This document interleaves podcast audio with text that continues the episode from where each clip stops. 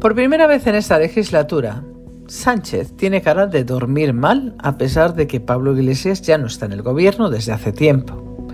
El agujero que la ley del sí es sí está haciendo en el cántaro de sus ambiciones políticas no tiene reparación posible. La rectificación que ha anunciado no evitará el goteo de nuevas rebajas de penas a cientos de agresores sexuales en las próximas semanas y tampoco servirá para diluir su responsabilidad absoluta en el estropicio y en la alarma social que ha causado. Pasará algún tiempo hasta que afloren las consecuencias de otras decisiones de este gobierno, como la reforma del Código Penal, el aumento de la deuda pública o el agujero que se está creando en el sistema de pensiones con una gestión caótica e irresponsable. Nada de esto saldrá gratis, pero probablemente no será Sánchez quien haga frente a sus consecuencias. Sin embargo, la ley del sí es sí le está pasando su factura en el peor momento posible como es el año electoral. Nadie habla de la subida de las pensiones y todo el mundo comenta el caso del último depredador sexual beneficiado por la ley del gobierno. A estas alturas no cabe duda sobre cuál será la aportación de Sánchez a la historia de España. Serán sus pactos con lo peor y lo más extremista de la política, su alianza con Podemos y Bildu, cuyas consecuencias esta ley explica mejor que ningún sesudo tratado de teoría política. El contador de violadores beneficiados por la ley es el sismógrafo del terremoto causado por el choque entre la demagogia y la realidad.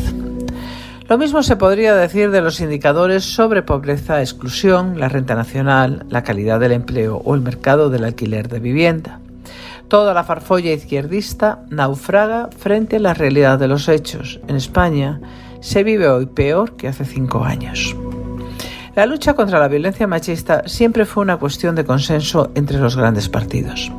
En 2017 se firmó un pacto de Estado que pasó por el Parlamento sin un solo voto en contra y que comprometía hasta 600 millones de euros en ayudas a las comunidades autónomas y ayuntamientos para desarrollar medidas de protección a las mujeres.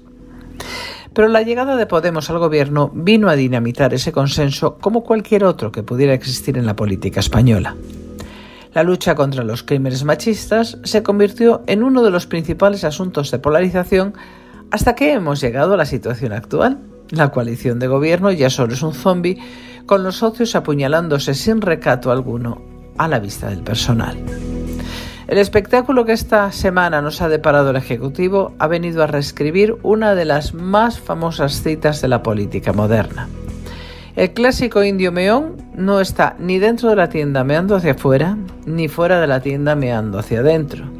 Está dentro de la tienda meando hacia adentro y poniéndolo todo perdido.